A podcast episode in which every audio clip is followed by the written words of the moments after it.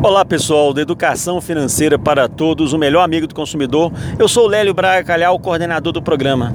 A nossa dica de hoje é a seguinte: liberdade financeira é construída, ela não é adquirida de um dia para o outro. Mas por que a gente fala que a liberdade financeira, então, ela vai sendo construída? Porque a liberdade financeira, gente, é um processo. É, são várias fases. Você primeiro tem que trabalhar isso na sua cabeça, refletir se é isso que você quer. Você tem que querer partir para cima. Se você ganhar muito dinheiro de uma hora para outra e você não souber usar esse dinheiro, você não tem liberdade financeira. Você está preso ainda a hábitos financeiros ruins do passado, hábitos financeiros que talvez você os adquiriu lá na sua infância, lá na sua adolescência. Então, por isso que é importante a liberdade financeira, ela tem que ser construída paulatinamente. É um processo. Dia a dia você vai estudando melhor o que você pode fazer para melhorar a condição de lidar com o dinheiro, o que você pode fazer para ser um consumidor adequado para esse momento que a gente está vivendo, um consumo sustentável.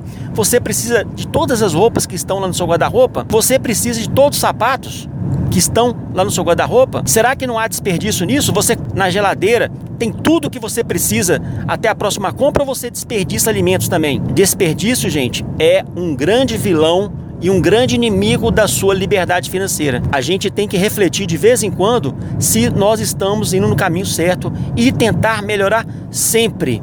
Por isso que eu falo com vocês, muita gente ganha na loteria, de herança, recebe dinheiro de uma hora para outra, muito dinheiro, e anos depois a pessoa está na rua da amargura. Porque ter dinheiro não significa que você tenha liberdade. Ter dinheiro é uma coisa, saber lidar adequadamente com o dinheiro é outra.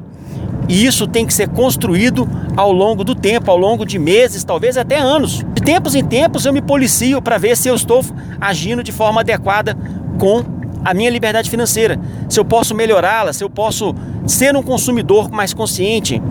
É importante que você tenha isso. A sua liberdade financeira é um processo, não é um ato que vai começar de um dia para o outro.